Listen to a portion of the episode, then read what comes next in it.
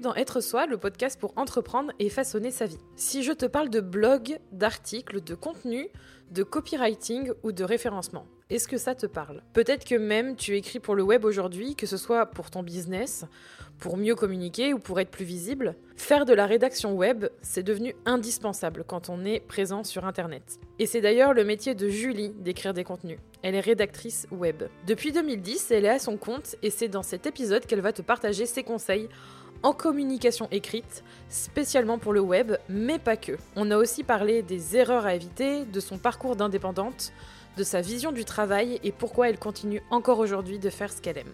Je te souhaite une bonne écoute. Merci Julie. Une autre, va... Oui, d'ailleurs, euh, je suis toujours perturbée, mais une autre Julie en face de moi. Ouais, bah merci à toi. On est à Épicentre euh, à Clermont-Ferrand. Et euh, j'ai le plaisir de parler avec toi aujourd'hui, de faire ta rencontre aussi, parce mhm. que tu es l'acolyte de Julia, qui a eu l'occasion de faire pas mal d'épisodes de podcast mhm. avec moi. Et du coup, on va parler ensemble de plein de choses intéressantes. Et mm, moi-même, tu vois, je suis en train de suivre une petite formation sur ton métier, tout ah ce qui est rédaction. Ouais, en ce moment. Euh, et ça m'intéresse beaucoup et je vois des résultats sur les trucs que j'applique. Donc ça va être euh, super intéressant, je pense, pour les personnes qui écoutent. Et pour commencer, je vais te laisser te présenter et nous dire euh, qui est Julie et qu'est-ce qu'elle fait dans la vie. Alors, je m'appelle Julie, j'ai 32 ans. Je suis rédactrice web, plus largement spécialisée dans la communication écrite, mais vraiment sur, sur Internet. Et je fais ça en freelance depuis un peu plus de 9 ans. Ah ouais, 9 ans? Ouais.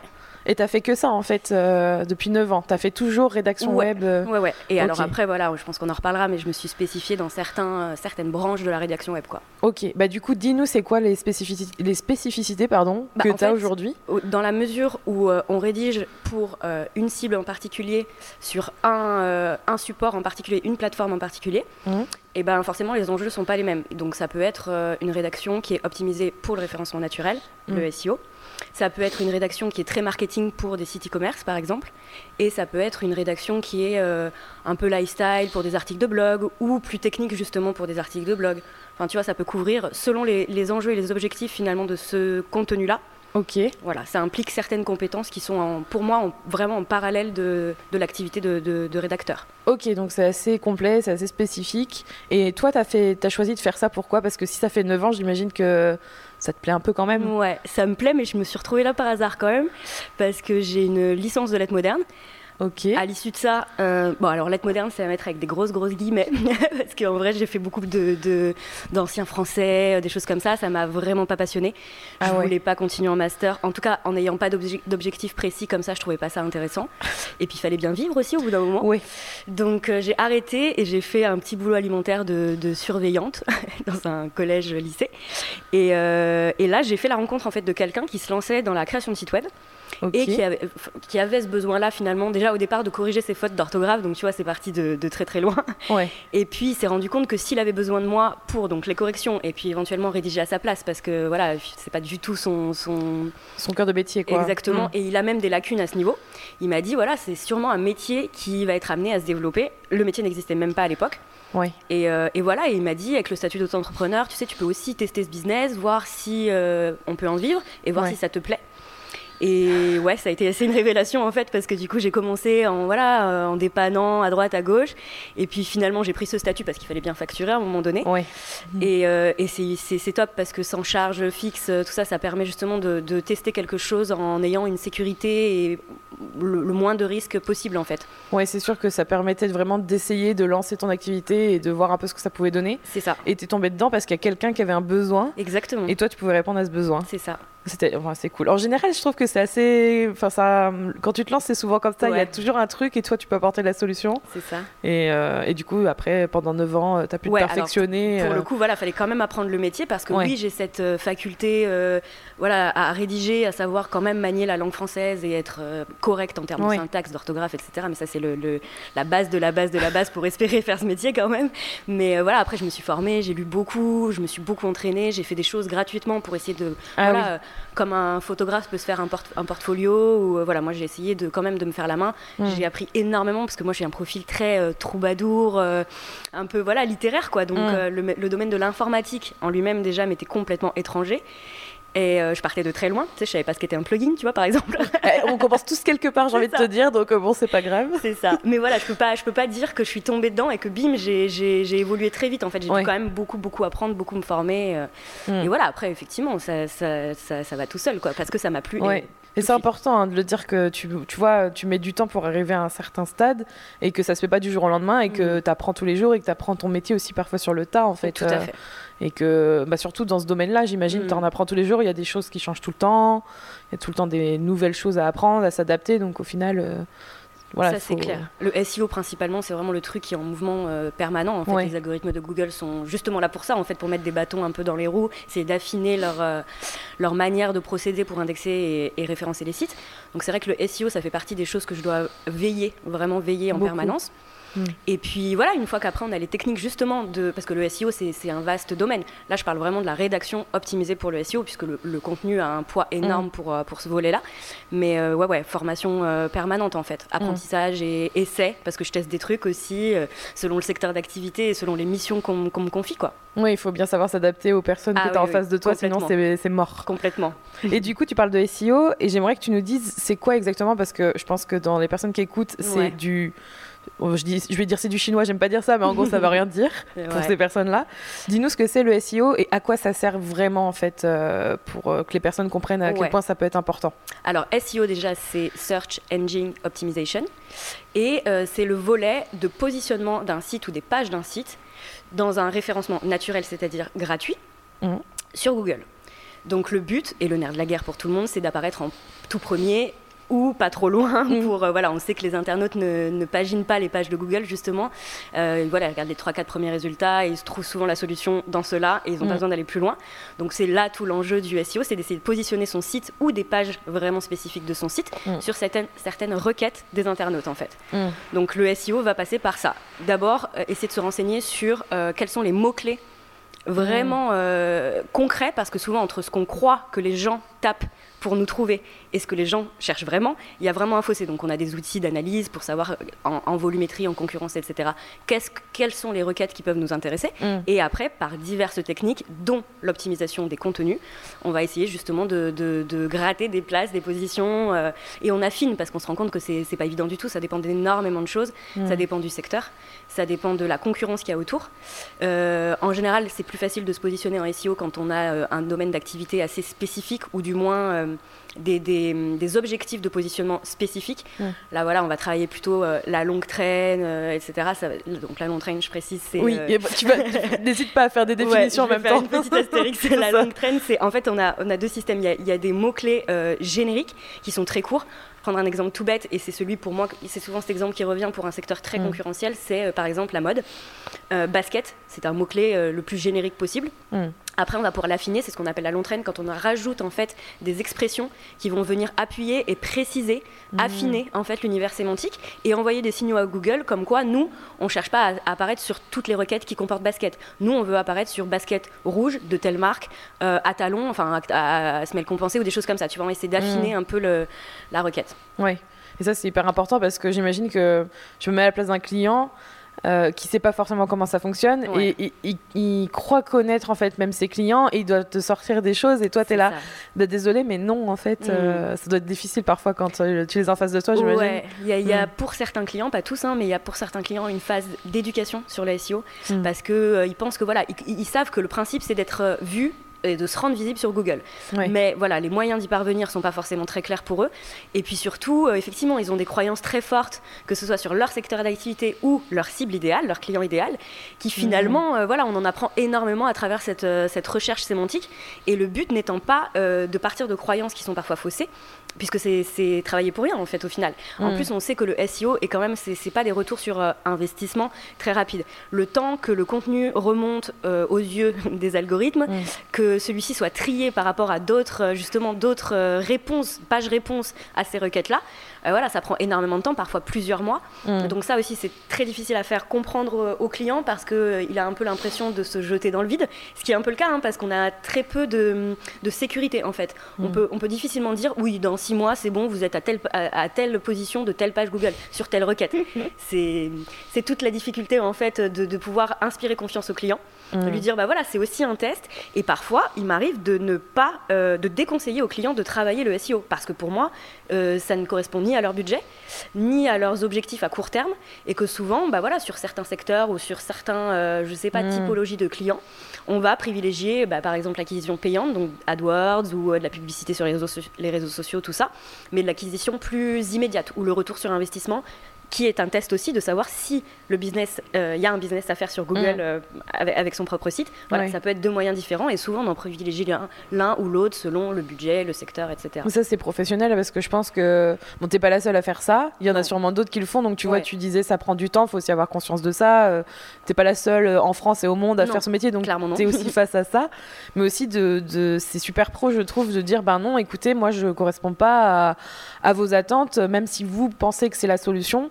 Moi, je vous déconseille de mhm. faire ça parce que j'ai peur que derrière, vous n'ayez pas le résultat attendu. Et... Mais ça, c'est super. Moi, je trouve que c'est bah en fait, qu'il faut faire. Hein. On est là pour ça quand même, on est là pour conseiller. En fait, ils arrivent avec un espèce d'objectif qui est souvent très mal euh, dégrossi, en fait, qui est très très vaste, on comprend pas trop, il faut vraiment dénouer un peu les ficelles.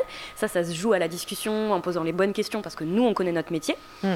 Euh, et, voilà, après, c'est pour moi, ma vision de mon métier en tout cas, c'est d'être aussi euh, clairvoyante, de, pouvoir être force de proposition finalement. C'est, il m'arrive moins de dire, bon bah non, je suis pas la personne qui peut répondre à vos attentes, mais je vais essayer de trouver un autre, comme je suis multi-support, multi-canal, multi-objectif je vais pouvoir, euh, voilà, c'est un recul un peu stratégique qu'on prend et mm. qu'on se dit, bah non, finalement, pour répondre à vos objectifs le plus rapidement possible, puisque souvent les clients sont pressés et ont un petit budget, toujours, toujours.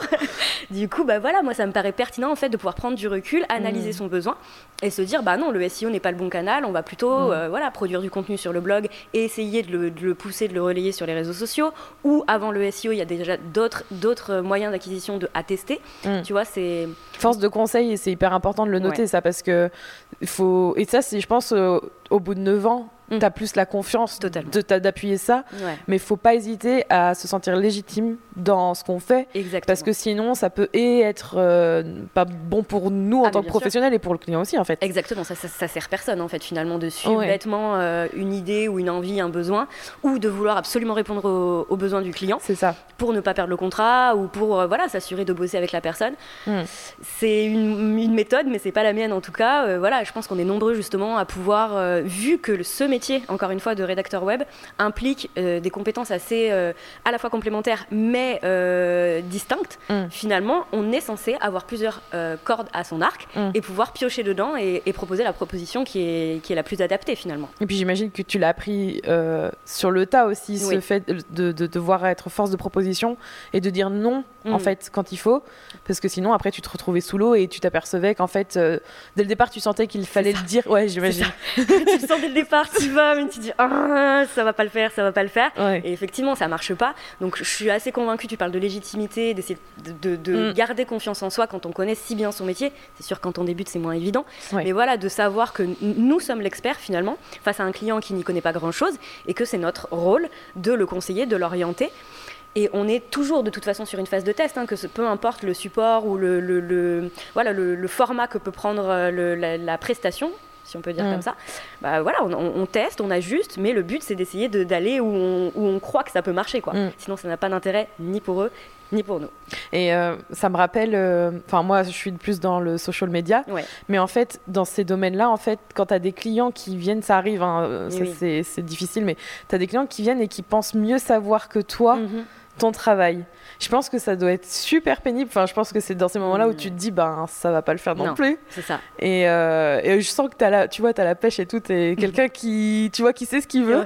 Donc, du coup, j'imagine que ça coupe direct et tu dis, bon, ça, ouais. t'essayes de mettre les formes pour me dire, Alors, non, voilà. c'est pas possible, quoi. Ouais, j'imagine que tu dis pas, non. non. Allez, salut, bisous. non, j'imagine que tu mets les formes. Je mets les formes, mais aussi, j'essaye de creuser un peu, tu vois. Je vais pas euh, trop vite abandonner non plus, à me mm. dire, si tu veux, tu as totalement raison, je le sens assez rapidement, qu'on n'est pas en face, qu'on parle pas le même langage, mais je vais essayer, tu vois, je vais essayer quand même d'inculquer de, un peu le, la, manière dont je fonctionne où ça peut nous mener, par quels moyens, et quels sont euh, justement les différents enjeux et quel, quel virage on peut prendre. Mm. Et si je vois qu'effectivement, au bout de deux, trois explications, parce que j'essaye, c'est tout, tout, tout, un travail, ça aussi, d'adapter son langage à sa cible. Ah oui, oui, oui. Parce qu'il y a quand même mm. des termes hyper techniques dans tout ça, que ce soit le SEO, le marketing ou la com, enfin voilà, et, et, la rédaction web, mais pour d'autres, d'autres secteurs mm, aussi, d'autres corps de métier.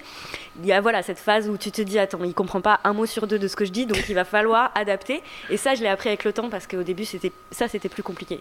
Et voilà, donc quand tu as essayé 3-4 fois d'expliquer avec différents mots, d'essayer de le projeter, c'est aussi souvent que ça, comme ça que ça percute, d'essayer de, les, voilà, de, leur prendre des exemples qui leur parlent.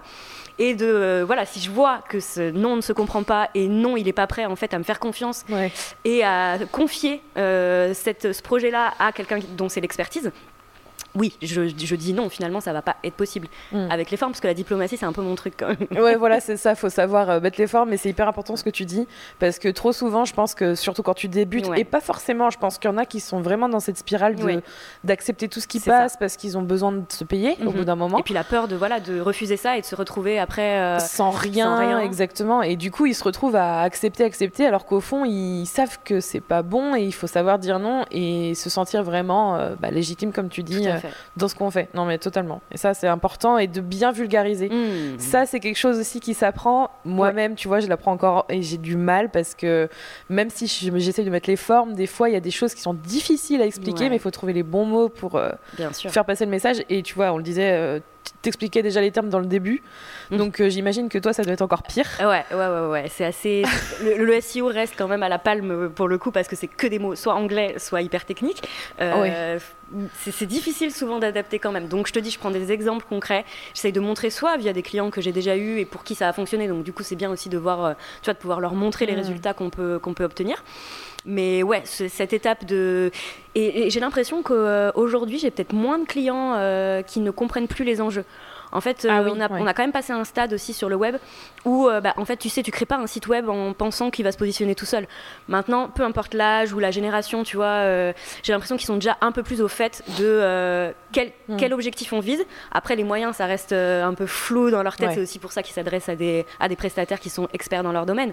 Mais ouais, j'ai l'impression que j'ai moins à expliquer. Ou alors, en fait, mon explication, elle est naturellement plus détaillée, plus pédagogique, tu vois. Ils apprennent quelque chose avec toi quand tu leur expliques. Euh, j'espère, j'espère vraiment, ouais. Ouais, c'est important. De toute façon, euh, je pense que c'est aussi important de transmettre et de faire comprendre. Plus on est clair, mhm. plus ils, voient où on va. Exactement. Euh, plus ils seront satisfaits aussi parce qu'ils comprendront qu'est-ce qui s'est passé en fait. Et la transparence, c'est la clé, quoi. C'est ce que j'allais dire. Transparence, proximité, ça donne aussi, ça ouvre déjà des portes de confiance, de tu obtiens mieux l'écoute de l'autre. Mm. Quand voilà, tu as déjà un peu dégrossi le terrain, tu t'adaptes à ses connaissances à lui. C'est mm. quelque chose quand même que je pense qui est très apprécié et qui permet déjà peut-être de, de, franchir un petit cap sur euh, est-ce que ouais, je peux bosser avec elle ou pas, tu vois. Ouais, ne pas euh, et je pense que surtout dans des domaines comme le web, euh, ne pas faire euh, oui, je suis l'experte, laissez-moi gérer. Exactement. Vous n'avez pas besoin de comprendre ce qui se passe, hmm. euh, mais ça, ça va fonctionner. Moi, j'ai horreur de ça aussi et je me mets à la place de la personne. J'ai envie de comprendre ce qui se passe.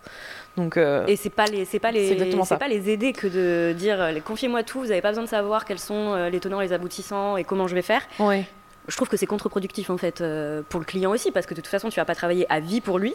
Après tu vas lui un peu lui refiler la main sur ce que tu as construit. Hmm. et s'il comprend pas et si c'est pas en fait dans quoi il met les pieds pareil je trouve que ça, ça, fait partie des valeurs qui tournent autour et qui gravitent autour de, de ma vision du business encore une fois. C'est pas hum, j'ai déjà côtoyé des rédacteurs web qui ne fonctionnent pas du tout comme ça tu vois oui. Mais moi j'aime bien cette vision là personnellement. Elle me elle me va très bien pourquoi, d'après toi, c'est important de bien savoir écrire euh, sur le web, notamment quand on est indépendant et quand on a des choses à dire et qu'on veut faire passer un message? Tu veux dire en tant que non-rédacteur web? Euh, Oui, ou en tant que personne qui, euh, par exemple, écrit des articles sur son blog ou qui a envie de faire passer un message sur les réseaux sociaux ou qui a envie de qui a besoin de faire passer un message, qui n'a pas forcément les compétences d'un rédacteur web, mais euh, qui, veut, euh, qui veut être le plus pertinent possible auprès de sa cible et qui a envie d'être clair et que ça convertisse pourquoi pas des personnes en clients. Euh. Pourquoi c'est important de bien écrire en fait, surtout bah, c'est important parce que d'une part, on est euh, je ne sais combien d'acteurs sur le web. Je parle en, termes d'activité, c'est-à-dire mm. euh, que ce soit des services ou des, ou des produits. Il y a énormément de contenu qui circule sur le web. Il va, il, la, moi, je pense que la priorité, c'est de se rendre efficace. Donc, c'est-à-dire adapter le message à sa cible, bien évidemment, c'est mm. pour moi le premier conseil. Donc, bah voilà, si elle est jeune, si elle est aisée, si voilà toutes ces petites caractéristiques d'un profil, d'un persona, voilà, faut le prendre en compte avant de penser quel j'adopte, quel mot j'emploie. Tu vois, c'est quelque chose. Et ensuite faire les bons choix de réseau, de canal en fait. Tu, mm. tu... Et en plus, chaque canal a ses propres codes de communication. Donc tu ne rédiges pas de la même manière sur un réseau social que sur un blog, que sur une newsletter. tu vois, voilà. Et tout ça vient faire une espèce de boucle à 360. À qui tu parles, comment tu le dis et qu'est-ce que tu attends derrière en fait. Mm. C'est les principes de base, tu vois, de, la communication, que ce soit euh, sur le web ou non d'ailleurs. Mm. Mais, euh, mais voilà, et essayer de se rendre efficace, c'est-à-dire pour être encore une fois, dans un, dans un univers hyper euh, concurrentiel où il y a mm. énormément de monde sur tout, il faut, euh, il faut se démarquer. Donc, bah voilà, déjà, si tu réponds à ces critères, je parle de la bonne manière, parce que je sais à qui je m'adresse et que je sais ce que j'attends d'elle, tu peux euh, lui proposer du conseil. Tu vas pas le faire de la même manière que pour pousser tes services ou tes produits, tu vois. Donc mm. vraiment avoir un message calibré au réseau, à la personne et à l'objectif. Mm. Ça, c'est des bons conseils et c'est surtout, j'ai l'impression, dans, dans, ma question suivante, c'était euh, les erreurs en fait que tu vois le plus. Est-ce que, parce que moi j'ai ce sentiment-là aussi de mon côté, c'est t'as pas l'impression que justement les gens ils font, ils mettent la charrue avant les bœufs, mm. tu vois, genre ils vont ils vont poster des trucs, ils vont se dire mais ça marche pas, je comprends mm. pas. Ils n'ont pas forcément réfléchi à tout ce que tu viens de dire avant en fait. La réflexion manque, je pense, à ce moment-là. Et surtout, et je peux les comprendre parce que quand tu as un projet que tu as envie de rendre visible sur le mm. web, tu as envie d'être partout, tu as envie de tout faire. Tu as envie aussi de mettre un peu les mains dans le cambouis et te dire euh, bah voilà, je tente, j'y vais, je prends pas forcément le temps de structurer le truc, mm. je, je je me pose pas les questions essentielles finalement parce que as, encore une fois tu as la tête dans le projet. C'est plus difficile de prendre du recul. C'est aussi pour ça que souvent c'est ce qu'on se dit avec Julia de confier euh, certaines euh, réflexions certaines élaborations de stratégie à d'autres personnes qui, qui, ont justement ce recul que toi tu n'as plus. Je trouve ça hyper pertinent. Oui. Mais euh, ouais, les erreurs, c'est ça, c'est de vouloir être partout à la fois, de ne pas, encore une fois, adapter et structurer en fait son, sa stratégie, mm. le contenu et bien d'autres choses en fait. Ça passe par les visuels, ça passe par plein plein de choses. Mm. Mais euh, voilà, essayer de faire les choses dans un ordre euh, stratégique. Donc euh, on peut pas être partout à la fois et en même temps. il faut essayer de se faire une chronologie de priorité en fait. Qu'est-ce qui m'intéresse le plus? Et effectivement, si on ne connaît pas la réponse à ces questions, il faut demander à des experts ça peut être juste du conseil aussi, tu vois, pour essayer de. Ça t'en fait aussi de temps en temps euh, Alors, c'est un volet que j'aimerais bien développer. J'en fais de manière ponctuelle et un peu hasardeuse, tu vois, où euh, Epicentre, c'est aussi, tu vois, ça fourmille de gens euh, qui ont besoin de des compétences. Il y a une énorme synergie entre nos compétences mmh. à tous. Et c'est vrai qu'il m'arrive de faire du conseil naturellement auprès d'eux auprès de mes clients, mais finalement, je suis aussi dans l'opérationnel dans après derrière. J'ai rarement eu des, des, missions qui sont uniquement sur le conseil, l'accompagnement et éventuellement l'aide à la stratégie. Mais tu vois, c'est un truc que j'aimerais bien développer. Voilà, pour l'instant, je me sentais pas hyper légitime et j'aimerais bien, euh, j'aimerais bien aller plus loin, tu vois, genre donner des cours, euh, faire des interventions. J'ai fait, tu vois, une, une intervention euh, sur l'association e-commerce de Clermont mmh. où il y avait des gros pontes en face de moi qui avaient des business. laisse tomber, j'étais sur le coup, je me sentais très bébé et très ok, d'accord, qu'est-ce que je fous là Et finalement, tu vois, bah, et effectivement, maintenant, je connais mon métier, donc je, pense que je suis capable d'en parler, mm. de l'enseigner, alors à mettre, voilà, entre guillemets, mais d'essayer d'être de, d'être clair et d'essayer d'être euh, une bonne. Euh, comment dire ça, tu vois, une bonne source en fait mm. de, de, de, bonnes pratiques. Mm. Et j'ai un peu envie de développer ça parce que tu vois, le, je te disais, le côté oral, euh, échange verbal et tout, c'est du coup moins mon, mon, sujet, vu que je rédige vraiment principalement euh, à l'écrit. Ouais, ça n'a pas vraiment d'intérêt oral après derrière. Euh, voilà, c'est un truc que j'aimerais bien euh, travailler, développer et perfectionner. Quoi. Oui, transmettre en fait ton savoir-faire et dire voilà aujourd'hui qu'est-ce qu'il faut faire. Mais tu vois, tu parlais d'oral et justement j'en profite pour faire une parenthèse. Mais moi ça va faire un an et demi là que je fais ce podcast. Et hum, alors pareil, je pense que euh, au niveau du SEO, il y a toujours des choses à faire et toujours des choses à mm. tester. Mais tu vois, pour le podcast, ça m'arrive régulièrement quand je fais des épisodes euh, seuls de d'écrire pas mal de choses, de rédiger. Je trouve que ça vient d'ailleurs, ce que j'essaye de tester en ce moment, d'écrire en fait mon épisode, euh, de pouvoir avoir une base de rédaction que je vais venir ensuite faire en article. Et il y a une version audio qui est plus ou moins la, similaires, mais où peut-être je vais faire des parenthèses, des, choses un petit peu plus sorties du contexte mhm. pour ajouter sur le moment où je m'aperçois que ah tiens j'ai autre chose à dire. ce qui est pratique à l'oral, c'est qu'on peut le faire. C'est ça, tu vois. Mais du coup, je trouve que ça peut être complémentaire. Est-ce que tu trouves que justement il n'y a pas des, des, choses aussi qui sont complémentaires Par exemple, j'imagine que quand tes clients viennent te voir, ils veulent un truc très précis, ils disent mhm. c'est ça qu'il me faut. Euh, toi, tu es capable de, comme tu le disais, de dire bah oui, je vous conseille de faire des articles, mais aussi d'avoir peut-être cette stratégie sur les réseaux sociaux, peut-être de créer un contenu plus régulier. Mhm. J'imagine que tu es aussi dans ce conseil quand même euh, quand, tu leur, euh, quand tu les vois en fait. Tout à fait. Euh, le côté oral, pour le coup, en relation client, j'ai vraiment perfectionné ça. Enfin, tu vois, tu, tu l'améliores, tu retiens de tes erreurs, tu te dis non, ça faut pas le dire comme ça, ou je devrais, euh, tu vois, inverser aussi euh, les, les, les, paragraphes, tu vois, parce que mm. c'est ce que c'est ce que je voulais. Je trouvais que le parallèle est super intéressant entre l'oral et l'écrit, parce que finalement, déjà moi, si je dois faire une intervention orale ou, bah voilà, un rendez-vous client tout, tout basique, tout simple, je vais le préparer à l'écrit. C'est clair, parce que pour moi, le papier et le stylo, parce que je le fais à l'écrit, mais pas pas, sur mon clavier. Sur je, ton fais, je fais un stylo papier. super adepte de ça. ça, il y a deux écoles pour ça, mais moi, je peux pas me passer de ça. En fait, de pouvoir euh, commencer à jeter. Et je faisais ça, tu vois, c'est fou parce que je faisais ça aussi quand je rédigeais une disserte à la fac. Mmh. Tu vois, je faisais un espèce de plan euh, premier jet où je vide mon cerveau, je mets tout ce qui peut euh, me passer par la tête, tout ce que je trouverais intéressant de dire là-dessus. Ensuite, je, je trie avec des codes couleurs, je mets des 1, 2, 3 parce que j'essaye de structurer ça dans ma tête. Et c'est mm. ça ne devient pas forcément un article ou une page web. Ça peut devenir un rendez-vous client. Ou, euh, donc je trouve qu'en fait, c'est plus dans la méthode où je trouve mm. que l'écrit est hyper important avant l'oral. Et euh, ouais, je pense qu'en fait, finalement, je, ne me sentirais pas maintenant légitime pour faire des choses plus, verbalisées, etc., mm. dans la transmission, si j'avais pas cette sécurité de méthodologie en fait euh, parce que finalement pour être clair il faut euh, arriver à structurer ton propos mm. à mettre les mots justes parce que tu n'as pas 200 heures et tu n'as pas 200 essais pour euh, faire passer un message surtout à mm. l'oral mm. donc, donc voilà je trouve que cette, finalement ce, formatage que, que j'ai mis en place et que je, côtoie tous les jours m'aide sur plein d'autres sujets en fait même tu vois avec l'éducation de ma fille j'ai l'impression ah ouais. non mais avoir une bonne méthode une bonne structure qui est adaptée tu vois tu parlais de, de dissert mais je pense qu'on apprend à forcément à l'école à être un peu plus dans la synthèse, mmh, à essayer d'avoir des méthodes.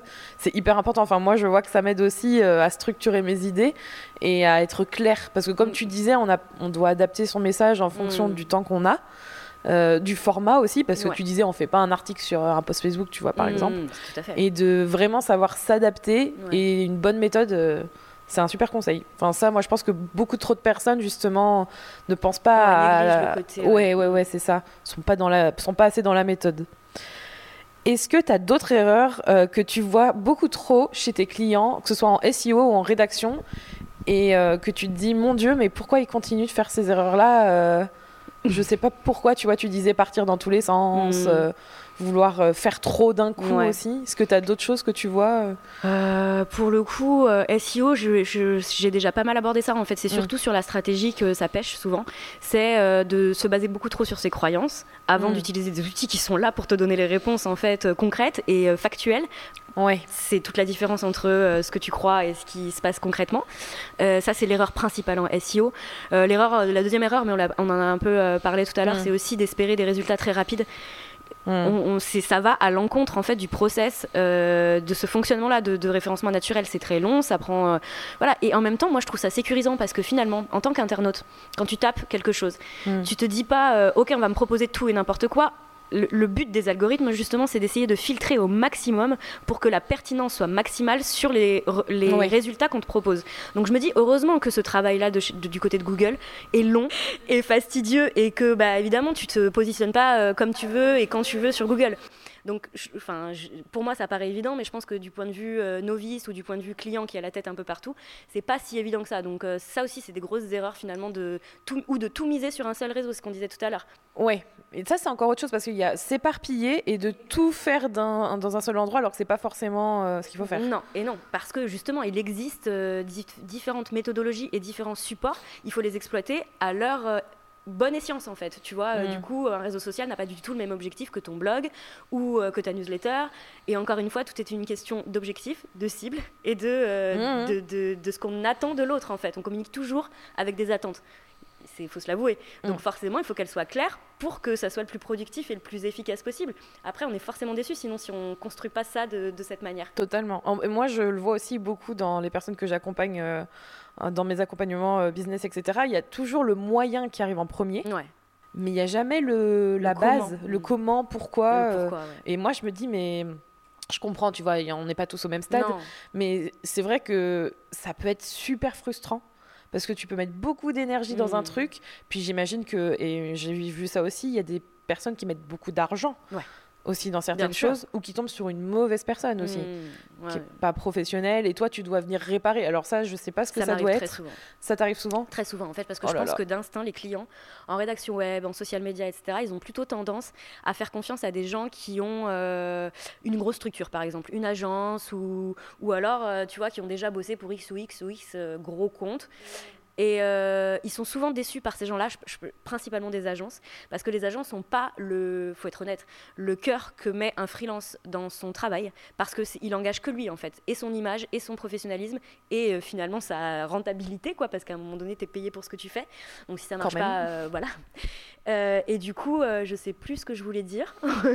du coup, c'est vrai que les agences, c'est pas, voilà. pas, la même chose, quoi. Bah, en fait, moi, les déceptions, réparer quelque chose qui n'a pas répondu à leurs attentes, ça vient souvent d'un premier essai avec une agence et que finalement ils se rendent compte qu'un petit freelance qui bosse seul, enfin seul euh, en cowork ou quoi, et qui euh, a eu quand même de l'expérience, tu vois, en disant j'en ai fait des clients euh, et tout, et ben finalement ils sont, c'est pas leur premier réflexe et ils se rendent compte que et à la fin ils se disent mais pourquoi en fait j'ai pas pensé avant? Évidemment que, que ce petit freelance là va avoir beaucoup plus d'intérêt pour mon métier et les, les en fait vouloir m'aider plus que vouloir répondre à une mission en fait tout simplement tu vois il y a le côté humain qui rentre en, en jeu et qui tu vois ça m'implique aussi quoi moi quand on me confie une mission, euh, que n'importe quelle mission qui a trait à mon métier, j'y mets tout mon cœur. Et si il échoue, j'échoue aussi, quoi. Euh, tu vois, et oui. c'est c'est aussi ce qui conditionne un peu ma, ma, façon de fonctionner avec, euh, avec mes clients. Ouais, donc du coup, tu fais pas mal de rattrapage d'erreurs techniques et euh, j'imagine que là, euh, tu dois lire la déception sur le visage et, te, et il comprend que ça va être plus fastidieux et plus long à réparer. Ça. Et réparer, voilà, c'est pas construire, donc il faut déconstruire pour reconstruire, c'est forcément plus long, c'est plus coûteux.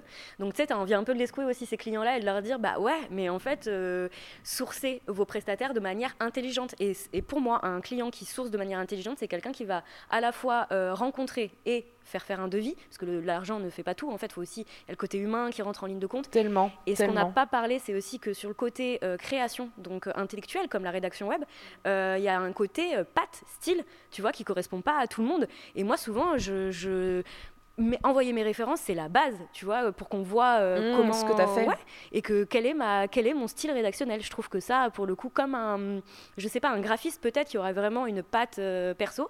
Euh, voilà, moi je trouverais ça bizarre en fait si je devais moi sourcer un graphiste, dans, de ne pas leur demander ce qu'ils font, quelle est leur leur touche perso et de pas les comparer en fait. Donc euh, pour en revenir à ce que je disais, sourcer quelqu'un en agence, sourcer un freelance, sourcer une personne peut-être plus âgée qui a plus de bouteilles. Enfin tu vois, essayer de faire le tour pour faire ton choix en, en connaissance de cause et hum, dont tu le, te sens le plus proche en fait. Je trouve c'est hyper important. Non mais ça c'est totalement vrai, surtout que c'est les mots qui vont servir à leur euh, marque ou à leur business. Et, et, aussi le savoir le savoir être si ça passe pas en fait euh, mais dans les deux sens je pense ouais, hein. complètement il faut tout de suite Ouais, moi, moi je le sens. Hein. De toute façon, il y a des choses où des fois je me dis ça va pas le faire, ou même des fois il suffit d'un mail ou deux. Oui, des fois à travers les mots, tu vois, tu te dis ok non ça va pas le faire du tout. Et euh, bon, je pense qu'avec l'expérience ça va de mieux en mieux. Ouais, J'imagine. Mais bon, t'es pas à l'abri de. Non. je suis pas à l'abri de rien finalement. Mais euh, sur le côté humain, du coup d'expérience, on arrive mieux à cerner les gens. On sait si on va être en phase aussi. Après, je te dis pas que je refuse tous les clients avec qui je me sens pas en phase. Oui, Ce je me faux, doute. tu vois. Ouais. Après, je m'adapte aussi, c'est mon rôle. Mais je trouve que du point de vue client, moi, je me verrais pas euh, prendre un prestataire qui m'inspire pas, euh, je sais pas, quelque chose à la fois de d'expert de, et de professionnel, mais aussi quelque chose de chaleureux, de compréhension, d'investissement personnel. Tu vois, je trouve ça hyper important en fait que, bien que tu sois qu'un maillon de la chaîne de toute sa stratégie digitale, et eh ben euh, je trouve qu'il faut une adhésion, il faut euh, voilà qu'il y ait un match un peu de, personnalité et de vision des choses. Mmh, mais tu es un maillon, mais tu es quand même un maillon, tu vois, un peu stratégique. Ouais, puis je pense que si tu en as un qui est pas là, tu vois, il y, y, a une rupture, donc au final, il faut qu'il y ait ah, une certaine cohésion et que ça se passe bien, surtout sur la durée, vu que tu disais que ça prend du temps et que même si euh, tu leur laisses le bébé au bout d'un moment, il y a des choses où je pense, selon ton travail, ils ont envie de renouveler, ils ont envie de te mettre sur d'autres missions aussi. Exactement, ça, parce que la important. rédaction, justement, se déploie sur plein de trucs. Il m'arrive de commencer par du SEO, de finir sur du social media, ou euh, se rendre compte que finalement, j'ai tel- ils trouvent que j'ai tellement bien cerné en fait euh, l'image qu'ils veulent véhiculer à travers le texte, et ben qu'ils me confient euh, voilà la, la- la communication plutôt interne avec leurs clients, la news- les newsletters, des choses comme ça. Parfois même des, des accroches pour, euh, tu sais, les, les voitures quand tu, les, tu mets des stickers Ah, dessus. les, oui, euh, je- les trucs où tu floques les véhicules. Voilà, exactement. Ouais, ouais. Et bah, bah, il faut, des- faut que ce soit le format soit adapté, il faut que ce soit hyper catchy parce que pareil, t'as- t'as- tu mets pas un texte sur une voiture, tu ouais, vois. tu mets pas un article de blog euh, Exact- sur une portière, Exactement. ça passe boum, pas. Allez, je me gare, vous le lisez. Vous lisez le pavé, c'est ça. ça passe pas. Donc tu vois, c'est des petites après des petites choses où ils se disent ok bah en fait pourquoi euh, faire appel à quelqu'un d'autre ou essayer de le faire nous-mêmes alors que elle a pigé et qu'elle qu'elle rend ce qu'on veut en fait. Donc ouais ça débouche sur plein de petites choses après et c'est vrai que la rédaction c'est quand même euh, un univers euh, déjà très prolifique parce que ça ça hum, ça se, ça se traduit par plein de petites choses qui peuvent construire et développer euh, une marque, un projet, un produit. euh, Il y a plein de choses de possibles Ouais, avec le texte. c'est ce que j'adore aussi. Ouais, bon, heureusement, parce que sinon, au bout d'un Oui. certain temps, tu serais un peu. euh, Exactement. tu t'ennuierais. Est-ce que tu as des conseils pour écrire du contenu pertinent et de qualité, notamment le premier que tu as donné, enfin, tu l'as donné sans le donner, c'est-à-dire écrire un bon français. Ouais, alors bah, si- tu vois, je l'aurais même pas, euh, je l'aurais même pas dit dans mes top conseils parce que pour moi, tu n'es pas rédacteur si tu ne sais pas bien écrire. La syntaxe, l'orthographe, c'est la base de la base. Euh, tu peux pas te prétendre euh, spécialiste de la communication écrite ou rédacteur si tu ne sais pas écrire. Et ce n'est pas donné à tout le monde. C'est pas un, un reproche. C'est euh, voilà, on a plus ou moins des capacités ou des facultés avec ce, ce truc-là et on s'en rend compte assez vite à l'école. J'ai l'impression quand même parce qu'on nous fait beaucoup travailler sur euh, le français, l'étude de texte, tout ça. Je pense qu'il y a déjà des des, attirances, ouais, des un peu- affinités. des affinités, pardon, qui se créent. Donc je pense que c'est il y a quand même une prédisposition ou alors après ça se travaille, mais c'est beaucoup c'est beaucoup de travail pour le coup d'essayer de si t'as pas si t'as pas cette faculté là, c'est compliqué. Donc tu vois, j'allais même pas mettre ça dans les dans les bases. Moi, je trouve que, c'est important parce que c'est quelque chose qu'on oublie, ou alors, euh, mais même, tu vois, l'orthographe, ça se perd aussi. Euh, quand on n'écrit pas, surtout quand on n'écrit pas, euh, enfin, je veux dire, téléphone, ordinateur, c'est bien. On a des correcteurs partout. On fait même plus attention aux accords, mais c'est quand même hyper important parce qu'on oui. peut pas se fier non plus à ça tout le temps, quoi. Donc, euh, moi, je l'aurais mis en top 1, tu vois, quand allez, même. hein. top hein, si tu veux, parce que c'est vrai que moi je suis un peu conditionnée et que ça me, tu sais, ça me semble même pas. euh, Enfin, je vois pas évidence, Et quoi. je peux pas, je vois pas comment tu peux bien écrire si tu sais pas écrire euh, Correctement. correctement, voilà. Mais effectivement, d'un point de vue client, comme tu dis, qui aurait pas du tout de notion de rédaction web, si tu veux essayer de faire tes contenus toi-même, effectivement, ou alors fais corriger tes fautes, tu vois. Ouais, et euh, apprends un peu, euh, prends un Becherel et euh, révise ta grammaire, quoi. Exactement. Donc, ok, conseil numéro un. Conseil numéro 2, donc c'est celui, je vais résumer un peu ce que je disais tout à l'heure, où euh, il faut réfléchir avant d'écrire ou d'agir. Ouais. ça Donc, aussi, ça peut être un très bon conseil. hein. Ouais, tu vois, c'est par lui que j'aurais commencé. C'est ce que je disais tout à l'heure. Pour moi, c'est euh, hyper important de savoir euh, à qui tu t'adresses, comment tu vas le faire, pourquoi, quels sont les objectifs et qu'est-ce que, comment- en plus, quel, euh, quel euh, timing tu, tu te donnes pour obtenir Ah oui. ce que tu attends. Enfin, tu vois, il faut vraiment réfléchir à toutes les ficelles. Et ça, ça me fait un peu penser à l'école où aussi on disait euh, où, quand, comment, qui, tu sais, les, les trucs de base. Voilà. Ouais, ouais, ouais. Bah, en fait, ça s'applique aussi euh, tout bêtement en mode réflexion. Donc, tu dégrossis un peu et tu, t'optimises tes chances euh, que ton contenu soit pertinent, qu'il soit efficace. tu vois, voilà. Bien adapté, quoi. Exactement. Conseil numéro 2. Et euh, j'ai envie de te dire que si tu maîtrises pas ces deux premiers conseils, fais appel à quelqu'un dont euh, c'est le métier en fait. Ouais. Ne va pas perdre du temps et de l'argent à t'entêter à le faire toi-même si tu vois que c'est c'est pas naturel, c'est pas fluide. Tu sens que tu le fais, mais tu tu tu as peur, tu vois pas, tu, tu- voilà, tu te jettes dans l'eau. C'est vrai que ça prend du temps et que ça coûte de l'argent. Donc euh, voilà, si, si t'as pas, on peut pas être bon partout et on peut pas tout maîtriser de A à Z. Je pense sur une stratégie digitale. Non, non, mais ça c'est total. Et c'est même sur d'autres sujets. hein. Bon, je le dis souvent dans, dans les épisodes, mais il faut savoir déléguer, il faut savoir demander de l'aide, il faut savoir à un moment investir dans son business. Bien sûr. Et euh, ça passe par ça, ça passe par euh, ton métier, d'autres aussi. Mais je pense qu'il y en a beaucoup qui s'entêtent aussi à se dire je vais y arriver, je vais arriver. Ouais. Des fois c'est une question de moyens, des fois c'est une question de fierté. Oui, oui, c'est vrai. Euh, mais au bout d'un moment, il faut lâcher du lest et, comme tu dis, demander de l'aide parce que sinon on s'en sort pas. quoi. Exactement, mais demander de l'aide ne veut pas dire que tu te désintéresses euh, du sujet. Le, le but, c'est quand même d'essayer de- d'être en collab et de te dire, euh, bah voilà, ma réflexion, je te la partage. Enfin, je parle de la mienne en tant que rédactrice. Je partage ma vision et euh, bah voilà, me- me- mes pistes de réflexion, ce que j'ai envie d'exploiter, etc. Pour moi, il est quand même nécessaire que mon interlocuteur comprenne, euh, voilà, qu'il se sente familier avec ça et que ça lui parle, tu vois, et qu'il se dise, ok, on peut le tenter comme ça, ça me paraît judicieux, ça me paraît cohérent. Oui, Donc même si tu le délègues, voilà, comprendre, essayer de, en, même temps, le web, il est, il fourmille d'articles hyper pertinents sur des tonnes de sujets où tu peux arriver à acquérir juste quelques bases qui te permettent de comprendre ce que fait l'autre et euh, qui sont. Euh, enfin, c'est incontournable pour moi. Si tu peux pas te déléguer quelque chose que tu ne comprends rien. On en parlait dans un épisode et euh, c'était l'épisode avec les filles qui font les culottes de règles Fempo. Et en fait, justement, elles ont délégué à un moment donné quelque chose sur la réalisation de leurs produits. Et sauf qu'elles ont été déçues, il y a eu quelque chose qui s'est mal passé. Et pareil, elle, elle parlait de ça, elle disait il faut absolument comprendre le process, il faut pas déléguer tout sans, sans rien comprendre parce que de toute façon, à un moment, tu dois suivre le projet.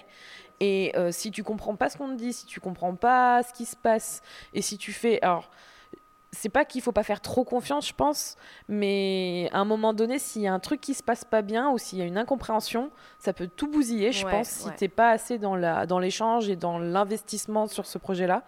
Donc, euh, faut faire confiance, mais il faut s'investir quand même parce que c'est ton boulot, quoi, en tant que client. Enfin, si tu as des attentes, euh, ouais, complètement. faut pas hésiter, quoi. Et tu sais, ça paraît être un peu une évidence. Comme moi, je me verrais pas confier, euh, si je voulais développer un business sur le web ou vendre des produits, etc. ouais, on va dire que par exemple, je sais pas quel le milieu du développement et tout, moi, ça m'est complètement étranger. Je suis alors vraiment pas un profil technique, c'est l'angoisse. même si j'ai quand même évolué depuis en 10 ans, tu vois, la, je comprends. vu de là où je partais. Mais je me verrais pas, voilà, confier la, le, le, le développement développement de mon site web, la création de mon site web, sans m'y intéresser, sans avoir aussi un regard, tu vois, euh, mon avis à donner, même si, euh, même si mon interlocuteur me dit qu'il n'est pas pertinent, mais au moins, voilà, je, m'intéresse. Euh, je, pose des questions et après, lui, à la limite, c'est son boulot de répondre. Exactement. Alors, j'imagine que, comme toi, ça peut être des fois le nez au milieu de la figure que la question qu'on te pose et tu te dis mais c'est évident mais en fait finalement non on n'a pas tous le même niveau sur ces sujets là mais ouais, je non, mais je comprends tout à fait. Moi, ça, m'est arrivé, je me suis dit, ok, en fait, j'en sais pas tant que ça. Pareil, c'était sur un développement de site web. Et euh, j'ai dû poser trois fois la même question. Et je me dis, mon Dieu, je crois que j'ai déjà posé la question trois fois au mec. Il, il me répond euh, deux fois la même chose. Et je me dis, il va me détester et tout. Mais au moins, tu vois, tu as la réponse et vaut mieux en parler, vaut mieux décrocher son téléphone, vaut mieux dire les choses. Mais bien sûr, toujours évidemment, donc euh, tout le monde n'a pas les mêmes connaissances dans n'importe quel domaine, c'est évident, sinon tu es un surgénie. Euh, voilà, c'est pas possible de tout comprendre et de tout connaître de tout. Mais évidemment, ceux qui le disent, ils mentent. Ou alors ils, se mentent à eux-mêmes, tu vois. mais, euh, ça c'est sûr. Mais voilà, quoi. Après, ça, n'exclut pas que, par exemple, tu vois, il m'est arrivé de, prendre des infos ici à Epicentre sur des, des, thématiques que je ne maîtrisais pas du tout, euh, tu vois, le, le scrapping, enfin, tous ces trucs comme ça. Et il m'est arrivé de retenir des mots parce que justement, je voulais pas euh, passer pour la débile parce que j'ai posé la question, comme tu dis, deux fois et deux fois, en fait, je comprends toujours pas la réponse. j'ai tenté deux approches différentes de questions en plus, tu sais.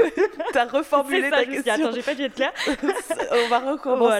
Mais non, toujours pas. Et ben, tu sais, je note dans un coin de ma tête. Et après, tout le monde a accès à Internet. Donc après, tu peux aller euh, pousser le truc et essayer de comprendre un peu mieux euh, de quoi il s'agit, si ça t'intéresse. Mais euh. Ouais, faites vos recherches. Des fois, ça, des fois, ça demande juste ça. ça. remontera dans les premiers résultats. grâce peut-être au, travail de Julie, vous trouverez peut-être des réponses. Mais ouais, des fois, il suffit juste d'une recherche sur Internet, quoi. Faut pas, faut pas abuser non plus. On va parler un peu plus de ton expérience en tant qu'indépendante, surtout que toi, ça fait quand même un paquet d'années, donc tu as sûrement des trucs à partager, je suis sûre. Est-ce que euh, tu peux nous dire, c'est quoi, selon toi, aujourd'hui, les avantages et les inconvénients d'être à son compte dans ton activité Dans mon activité, c'est ce que mm. j'allais dire, c'est hyper important de le préciser parce que pour le coup, moi, euh, mon, premier argument sera pas forcément le même que, que sur d'autres euh, métiers. Mais moi, sur la rédaction web, il y a quand même un côté alors oui, hyper chronophage intellectuellement parce que tu peux passer des heures à rédiger une seule page euh, parce que tu dois répondre au SEO ou parce que tu connais rien au domaine. J'ai déjà rédigé des, textes sur des thématiques hyper techniques que je ne maîtrise absolument pas, des engins de machines agricoles, des, pardon, des moteurs de machines agricoles, enfin tu vois, des choses du parquet euh, et du lambris. Bon, voilà, c'est ça, c'est le côté euh, qui peut être hyper prenant intellectuellement parlant. Et euh, tu vois, moi, d'être à mon compte, je me verrais pas faire ce métier. Et aujourd'hui, j'en ai la certitude. Avant, je me disais euh, peut-être que. Aujourd'hui, j'en ai la certitude, je ferais pas rédactrice web en salarié. Pour la simple et bonne raison que monothématique, monotâche, c'est pas possible. Dans ce métier-là, pour moi en tout cas, je, je, pourrais pas, je survivrais pas, ça m'ennuierait au possible. Justement, tout, le côté excitant de mon métier aujourd'hui en freelance, c'est de changer de thématique, de plateforme, d'enjeu, de style, de voilà, tout, toute cette. Euh, des fois, je fais des grands écarts dans une seule et même demi-journée, tu vois. Et ça, c'est le côté hyper, alors fatigant, certes, parce que ça demande énormément d'énergie et de capacité d'adaptation, tu vois. Mais, mais c'est aussi le côté hyper, euh, hyper excitant qui, te permettent toujours d'esquiver cette monotonie quand tu exerces un métier depuis longtemps. Euh, voilà, c'est mon premier argument. La diversité, euh, ouais, ouais, de, de thématiques, mais pas que, tu vois, c'est ce que je te disais, de typologie, de plateforme, de, tu vois, quand je rédige un article pour un blog, et qu'ensuite je passe à euh, toute l'optimisation d'un contenu déjà existant pour le SEO, où je me tape une mini recherche de mots-clés, enfin, ça n'a, ça n'a rien à voir, et pourtant ça reste mes petites mains qui le font, et tu vois, je trouve ça hyper... Euh... Tu t'ennuies pas, quoi Non, jamais. Donc ça, c'est le, ce serait mon premier, avantage. ouais. Deuxième avantage, c'est évidemment la flexibilité euh, du, statut. C'est évident, je pense qu'on le sait tous. Euh, ça te permet de faire un peu tes horaires. Alors moi, je dis un peu parce que j'ai quand même euh, essayé de garder une structure. Je travaille jamais la nuit, je travaille très peu les week-ends, j'évite quand même au maximum. Neuf ans plus tard, je précise. ah d'accord, parce que ça veut dire que les premières années, c'était... j'ai eu des phases. On l'a toutes et tous, je crois. C'est un peu incontournable. Il faut peut-être passer par là aussi pour après arriver à trouver un rythme de vie qui te convient. Il y en a qui adorent travailler la nuit, hein, d'ailleurs. Moi, c'est juste que... Après, toi aussi, tu as un enfant? Donc du coup, il faut aussi pouvoir s'adapter. Enfin, ça permet de s'adapter à, ton rythme de vie. Euh, Exactement. Et là, je suis un peu dans la schizophrénie quand même parce que donc, bah oui, parce que donc j'ai ma fille une semaine sur deux. Donc euh, euh, j'ai réussi. Ça a pris du temps, mais j'ai réussi à trouver un rythme de croisière, même si d'une semaine à l'autre, il est très changeant. C'est-à-dire que semaine où j'ai ma fille, je suis obligée de me calquer sur les horaires d'école. Donc même si elle va à la garderie le soir, c'est en gros, je la pose à 9h parce que je suis toujours à la bourre, mais je vais la récupérer. 9h, c'est le dernier. Après, tu es obligé d'aller chercher un mot chez la directrice. Ah bon merci, merci je commence déjà à voir ce qui m'attend. En maternelle, s'il te plaît. Tu, tu, te dis, ok, ça va être comment au collège Je vais la laisser se débrouiller parce que moi, je suis toujours en retard. Mais il n'empêche qu'après, voilà, je vais aller récupérer à 18h. Donc, ma, ma journée, elle est calibrée. Ah c'est à moi de trouver comment euh, l'organiser de manière intelligente. Éviter aussi, tu vois, de mettre euh, trop de tâches similaires les unes à la suite des autres parce que tu sais que tu es un peu moins efficace. Euh, évidemment, quoi, plus la journée avance, moins tu es efficace. Si tu en plus tu répètes euh, des, systèmes de, fonctionnement. Euh, donc là, tu vois, c'est hyper structuré. Je ne peux pas me remettre à bosser parce qu'en fait, euh, je la vois très peu. Je la récupère à 18h, 21, grand, grand max. Elle est au plus profond de son sommeil. Là, j'ai déjà donné énormément d'énergie dans ma journée de boulot. Et après, tout ce que je lui donne derrière, et qui, c'est tout mon cœur que je mets. Donc là, j'ai déjà eu, fait l'expérience de travailler après 22h. Après avoir enchaîné ce rythme de journée, c'est juste impossible. C'est contre-productif parce que je mets 3 heures à faire un truc qui devrait en prendre une. voilà, donc j'ai essayé de structurer ça comme ça et d'essayer de, de, ne pas en dépasser, mais pas vraiment pour mon bien-être, mais pour son bien-être à elle. Parce que comme je la vois peu, bah, moi, je ne veux pas m'apercevoir dans 10 ans que euh, j'ai tout loupé avec ma fille. Donc voilà, mais du coup, j'en paye un peu le prix la semaine suivante parce que je, fais une limite une double semaine où là, euh, alors comme je suis pas du matin, j'évite de. Enfin, je peux, je peux pas, naturellement. Tu connais, euh, ton, tu connais ton rythme. Exactement. je ne peux pas commencer plus tôt, mais par contre, je finis bien plus tard. Tu vois, souvent, je suis la dernière à partir de l'épicentre ces semaines-là. Mais tu vois, je m'y suis fait. Je trouve que c'est un, un, bon équilibre euh, qui me permet à la fois de pas avoir la frustration professionnelle parce que quand tu as passé ta journée ou en plus tu as eu plein de contraintes qui te sont arrivées, donc tu pas fait ton planning du tout, enfin, tu pas suivi ce que tu avais prévu de faire, il y a le côté hyper frustrant quand même quand tu rentres chez toi. Et mine de rien, j'ai réussi à me détacher de ça, à me dire, eh ben, c'est pas grave, le monde va pas s'arrêter de tourner, je ferai demain, ou je réorganiserai, ou la semaine prochaine, bah voilà, euh, ça sera différent, mais euh, voilà, cette Pardon, hein, j'ai un peu oublié la question initiale. Non, non, mais on est bien. Moi, j'aime bien les digressions. Hein. T'as jamais fait de podcast euh, du tout? Non, je sais pas jamais, Non, mais de toute façon, dans tous les épisodes, je te c'est waouh, on passe très loin parfois. non, il n'y a pas de souci. je te démonte pas ton. Ah non, non, tu démontes rien du tout. pas du tout. Donc voilà, c'est quand même cette souplesse de t'arranger comme tu veux. Moi, justement, vu que j'ai un rythme de vie un peu atypique, même s'il y a beaucoup de gens, dans mon cas aussi, avec leurs enfants, mais cette garde alternée et tout ça quand même ça conditionne un petit peu ou en, tout cas ça te pousse à faire des choix. Parce que je pourrais aussi euh, choisir de travailler les week-ends pour rattraper ce que j'ai pas eu le temps de faire dans une journée. Ouais c'est le piège je dirais le même. piège. mais après ça dépend ce que tu as envie euh, pour tes enfants aussi tu vois. Moi je veux pas dire que ma méthode est la bonne. C'est en tout cas celle qui me convient le mieux et qui, me permet de générer le moins de frustration professionnelle et personnelle possible tu vois. Donc euh, voilà deuxième deuxième la flexibilité, la flexibilité le fait d'être libre et puis je vais même plus loin, libre de ses choix dans euh, quel secteur tu veux travailler, avec quel client. Euh, tu vois, tu as quand même un pouvoir de décision qui est... Euh, voilà. Et puis le côté, ce serait mon troisième, ce serait le côté auto-satisfaction, c'est-à-dire que c'est toi qui gère ton activité, c'est toi qui gères ton chiffre d'affaires, il est, il, est, il est généré grâce à toi et seulement grâce à toi, parce que tu auras fait une bonne prospection, parce que tu auras fait du bon travail, enfin, la satisfaction du, du travail bien fait, enfin, moi c'est hyper important pour moi. Et de devoir juste attribuer ça au nom d'une société qui n'est pas la mienne, bah, ça me ferait chier en fait. Tu vois, je, préfère que ben, voilà, c'est moi qui construis mon, ma carrière. Et euh, en fait, euh, ça, m'anime un peu tous les jours, tu vois, ça me booste. Euh, c'est générateur, c'est source de plein de, petites ondes positives comme ça, parfois même négatives, parce que tu te dis, bah voilà, là j'ai pas assuré, ou j'aurais pas dû faire comme ça. Mais tu, tu, c'est un truc introspectif, tu vois. Et je trouve que dans, dans l'univers professionnel, c'est, j'ai découvert ça en étant freelance et j'adore ça vraiment, quoi. Moi, je pense que c'est euh, le truc euh, le plus gratifiant d'avoir les retours directs. Ah ouais. Et quand on t'envoie un, un mail ou qu'on te le dit, euh, tu sais que ça vient de toi et il n'y a pas eu de, de, personne entre les deux. Et, Exactement. Et c'est vraiment le fruit de ton travail. Ouais.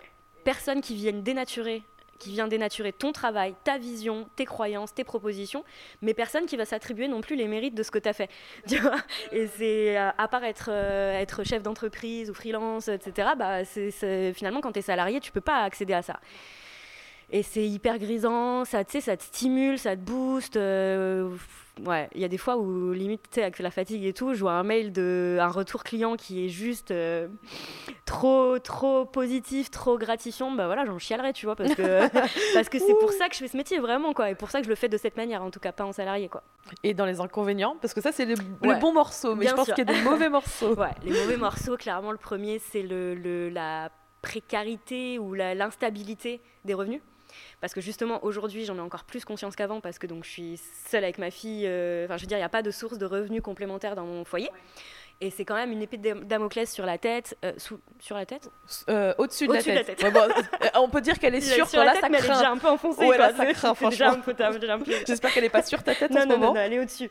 Mais c'est vrai que ça, c'est un peu une source de pression au quotidien de te dire tout ne tient qu'à toi. Certes, t'en es content, mais au final, voilà, ton rythme, enfin, ta vie en dépend. Et ma fille, évidemment, tout, ce que, tout ce que je suis censée lui apporter au quotidien financièrement, voilà, c'est le gros, le gros danger, le gros, tu vois, qui, te, qui te pèse un peu au quotidien. Et euh, bah, on sait que les revenus ne sont jamais fixes, que donc d'un mois sur l'autre, tu dois t'adapter. Euh, d'où l'intérêt d'essayer de faire ça intelligemment aussi, les mois où tu, tu fais des très bons mois, d'essayer au max de mettre de côté, de prévenir.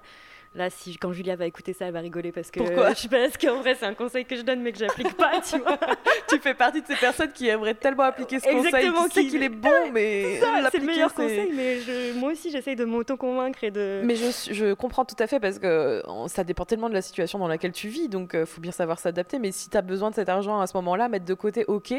Mais euh, des fois, ça demande plus de temps pour pouvoir l'appliquer. Bien sûr. Donc je comprends. Et puis le, le besoin aussi de. Tu gagnes ton propre argent tu as envie aussi de te faire plaisir. Tu vois, les voyages, euh, c'est quelque chose. Euh, bah, moi, j'ai l'impression que je travaille pour ça aussi, tu vois, pour faire plaisir à ma fille, pour me faire plaisir dans ma vie, mais euh, voilà, pour, pour arriver à investir dans des gros voyages, des choses comme ça.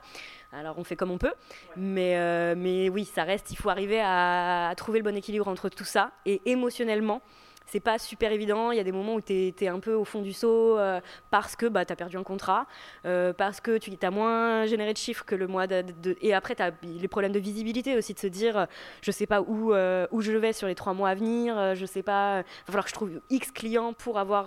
parce que tu as toujours dans ta tête quand même et factuellement un fixe qu'il te faut un minimum syndical quoi pour payer ton loyer et tout. Et, et, voilà. Et du coup ça enchaîne avec euh, le, le, pareil le troisième je sais plus où on en est dans la liste des oh, inconvénients. balance tout. Mais euh, ça va avec c'est le côté euh, émotionnel fluctuation des émotions. Tu vois les ascenseurs émotionnels que tous les freelances connaissent où tu passes du rire aux larmes de l'inquiétude à la tu te sens pousser des ailes. Voilà ça va très très vite. Et c'est intense en fait cette, ce rythme émotionnel. Et parfois ça peut être très fatigant quand en fait t'as plus l'énergie ou que bah, il t'est arrivé aussi des, des, merdes personnelles, enfin d'essayer d'être là partout, de garder la pêche, de rester positif, c'est pas super évident. Et tu vois, même au bout de, quasiment 9 ans, bah, il m'arrive encore de, me laisser aller à des grosses crises d'angoisse, euh, des grosses crises de larmes aussi, parce que je suis quand même quelqu'un de sensible, tu es hyper émotif, tu vois. Mais ouais, ça, ça, euh, je pense qu'il n'y a pas d'issue, tu vois, c'est un inconvénient, mais qui sera là à vie, puisque de toute façon... Euh, Je vois pas comment dans mon métier tu peux signer un contrat qui t'assure. Euh, tu vois, là justement dans les collabs que je fais avec Julia sur le social media, on arrive à euh, partir sur des, sur des missions qui, qui, se, qui courent jusqu'à 6 mois, 12 mois. Là, c'est hyper euh, sécurisant qui est tout l'inverse de faire du one shot pour un site web. D'ailleurs, tu vois, avec le temps, j'essaye d'en faire le moins possible Ouais, tu changes ta stratégie de, de, service et tu vas plus sur des contrats des trucs qui sont moyens ou euh, longue durée. Exactement. Ouais, ouais. Mais tu vois, euh, c'est marrant parce que, enfin, c'est marrant. C'est important aussi sur des personnes euh, comme toi qui ont de la visibilité, enfin de la visibilité, plus de l'expérience, 9 ans, tu vois, de te dire, bah, ces deux critères-là, l'instabilité financière et presque émotionnelle, parce que du coup, tu passes du rire aux larmes, comme tu disais, bah, c'est quelque chose qui reste et il faut, faut se le garder en tête que malgré les années ça peut rester quand même encore présent dans son activité et qu'il ne faut pas se voiler la face. Et ne jamais, je pense que ça te dessert de toute façon, ne jamais croire que tout est acquis, que euh, parce que tu vas bien à l'instant T, euh, tu iras aussi bien demain. C'est, je pense que c'est se mettre soi-même, euh, se tirer une balle dans le pied soi-même, parce que finalement tu tombes de plus haut. tu vois, moi je préfère toujours voir le côté un peu réaliste, voire un, peu, un peu négatif des choses pour ne jamais être trop déçu. Je vis les choses mieux, mais ça c'est personnel, ça va avec ma personnalité et ma façon de faire, mais je préfère toujours être minimum dans le réalisme, ne jamais euh, voilà surestimer quelque chose ou quoi, voire euh, être un peu défaitiste à l'avance parce que je sais qu'après euh, ça, me, met bien parce que je suis je peux qu'être agréablement surprise, tu vois. Ouais, c'est ça. J'imagine que du coup, toutes ces années, tu as appris des choses sur toi et ta façon de, gérer les choses personnellement. Même inversement, je pense que professionnellement, tu t'es même découverte des, des compétences ou des, un savoir-être et je trouve que c'est super important. C'est super Ça t'a vraiment aidé ton activité dans ta, de ce côté-là? Ouais, ça m'a aidé et ça déborde du coup sur le côté personnalité, euh, vie, vie personnelle, pardon.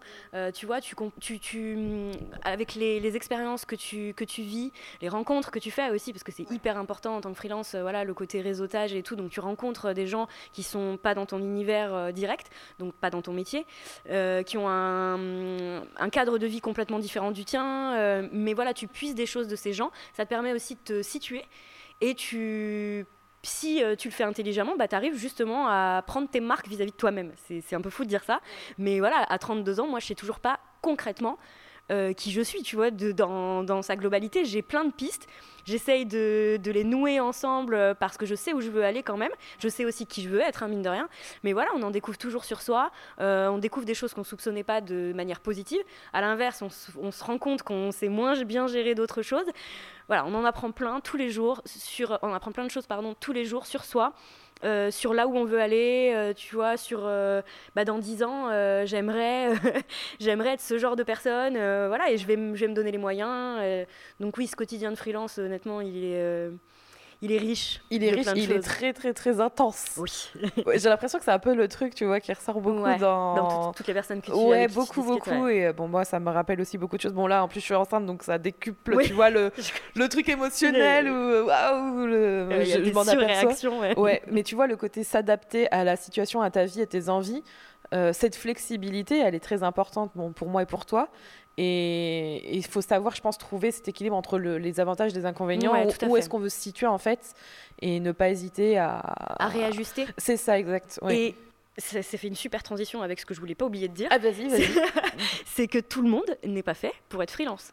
Très bien de le dire. C'est très bien de le dire. Finalement, voilà, je pense qu'il faut quand même le tester pour, le, pour répondre de manière euh, réaliste à cette question, euh, parce que justement, on en découvre sur soi. Donc peut-être qu'avant euh, avant de te lancer, tu te dis, mais ah, c'est peut-être clairement pas fait pour moi. Mais au moins de le tester, bah, tu as, une réponse, tu n'auras pas de regret. Euh, voilà, on n'a qu'une vie. Donc, euh, moi, c'est un truc qui m'anime tous les jours, d'avoir qu'une vie, que je peux mourir demain.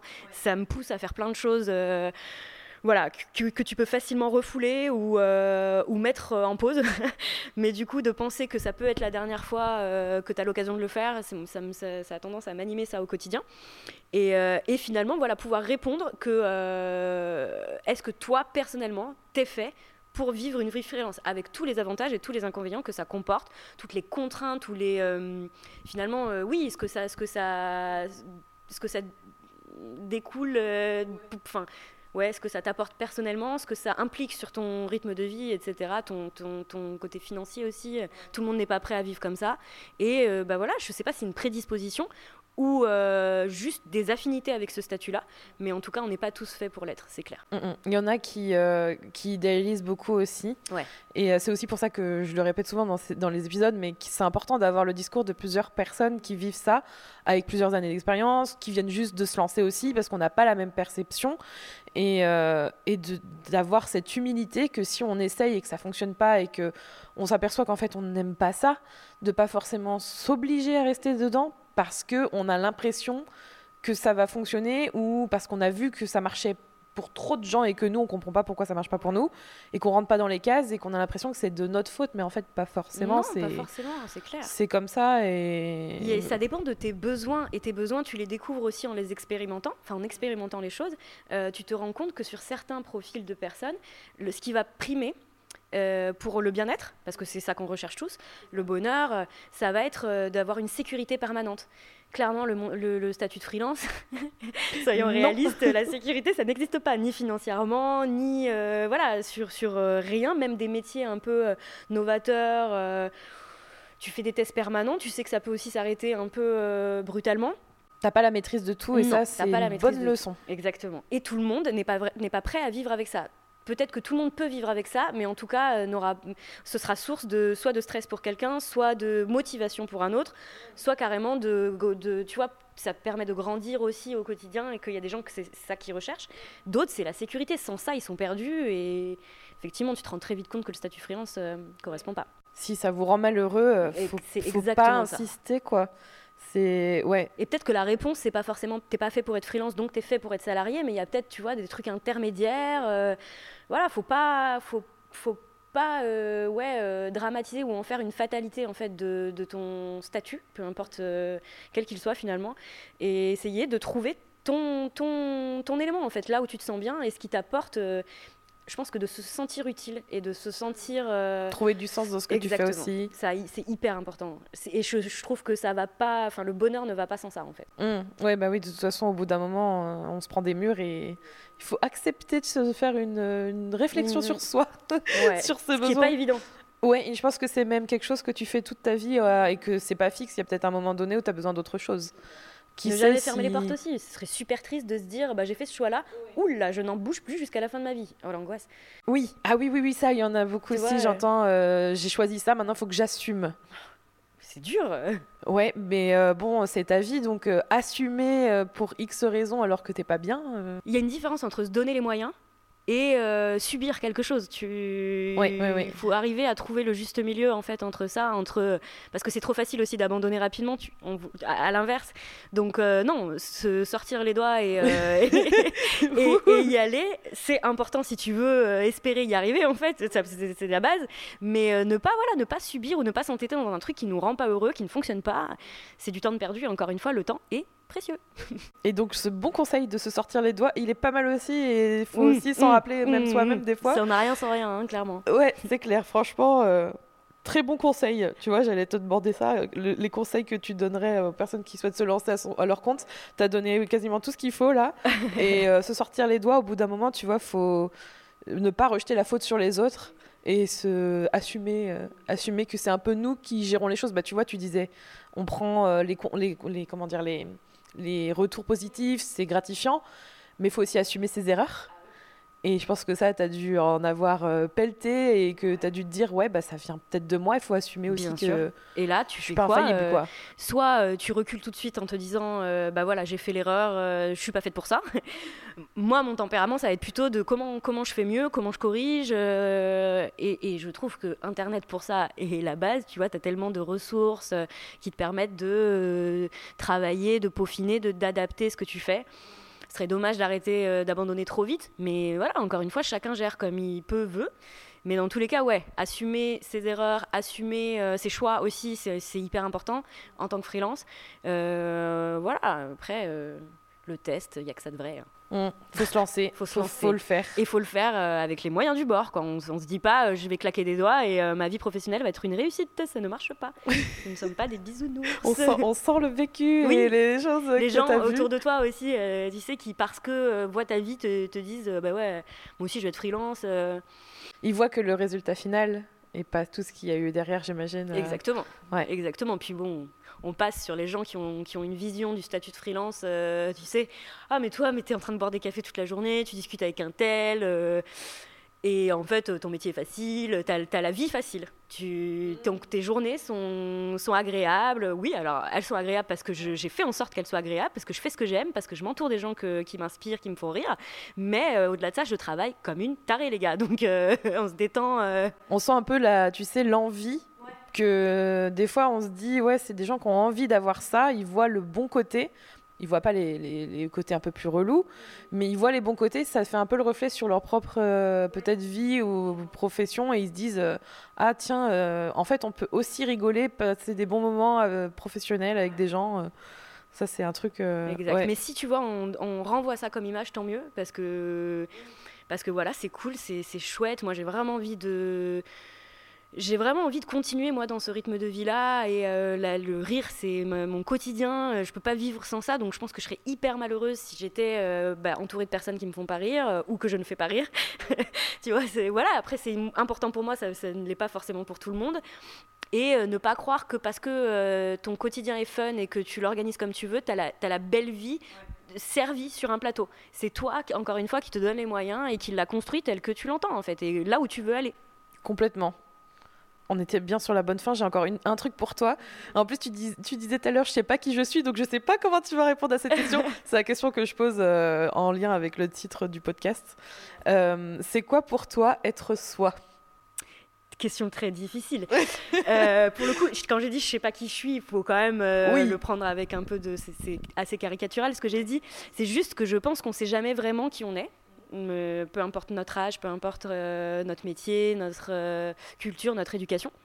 Mais, pardon, mais j'ai l'impression que se dessinent devant toi des parcours ou des choix et que euh, tu te sens plus ou moins attiré par certains et que ça te permet de te dire bah voilà en fait moi je suis ce, genre de personne, j'ai besoin de ça ou j'aime faire ça ou voilà ce que je veux pour un futur proche, un futur plus lointain. Voilà alors comment savoir que, Être, c'est c'est quoi pour toi être quoi soi? être soi? Ouais. bah, je trouve que être soi, pour, pour moi, enfin, comme comme j'ai pas la réponse concrète et tu vois universelle, je dirais que être soi, c'est être heureux, c'est-à-dire être là où tu es bien.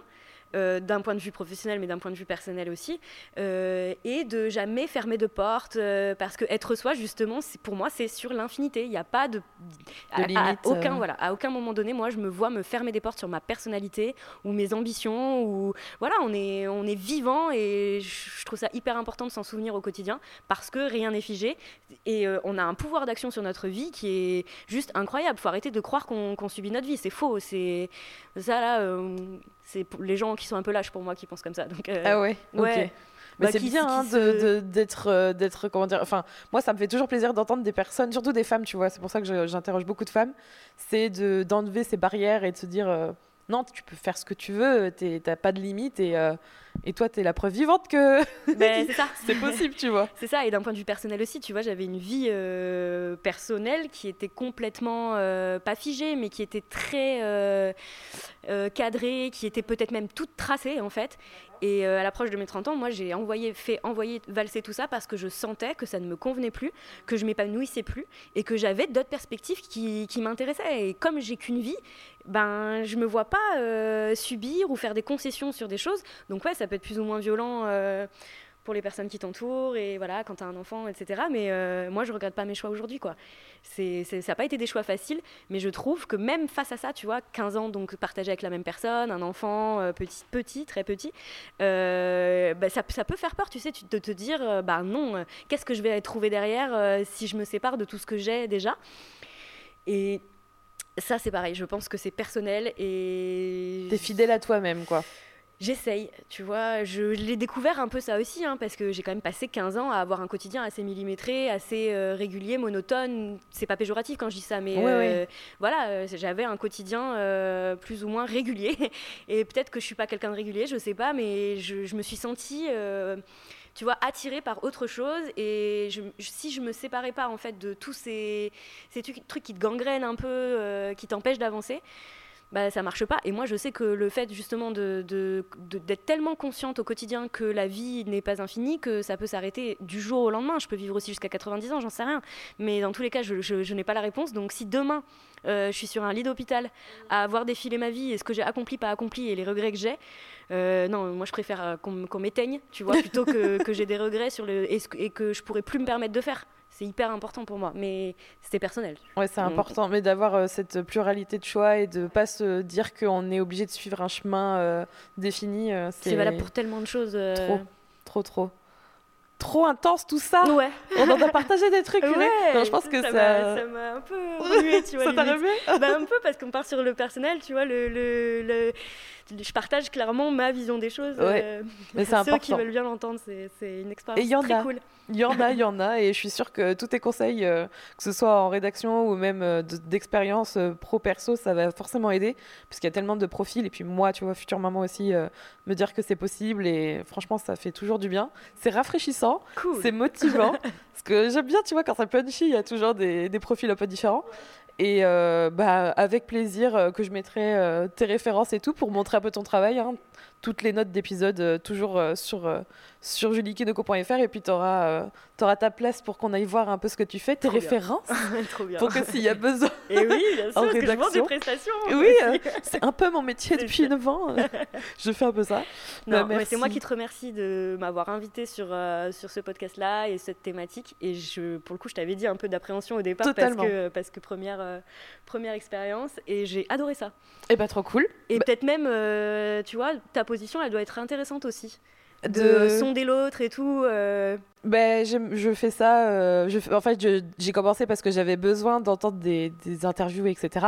Et du coup, là, ça me fait, ça me fait du bien, tu vois, de partager, euh, de partager aussi avec quelqu'un mon, mon avis et de dialoguer. Et tu vois là. Euh, ah, tu fais ça très bien, tu mets les gens merci. c'est un plaisir.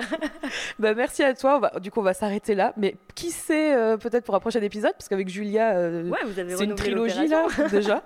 Donc toi, peut-être. avec grand plaisir. S'il y a des sujets qui t'intéressent et sur lesquels je peux me greffer, c'est avec plaisir. Ben, merci en tout cas et à, à bientôt. À bientôt.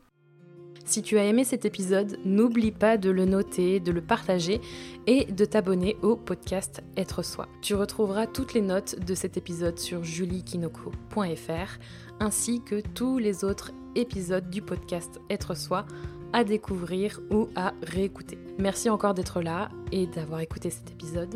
Je te retrouve bientôt pour un nouvel épisode du podcast Être Soi. En attendant, prends soin de toi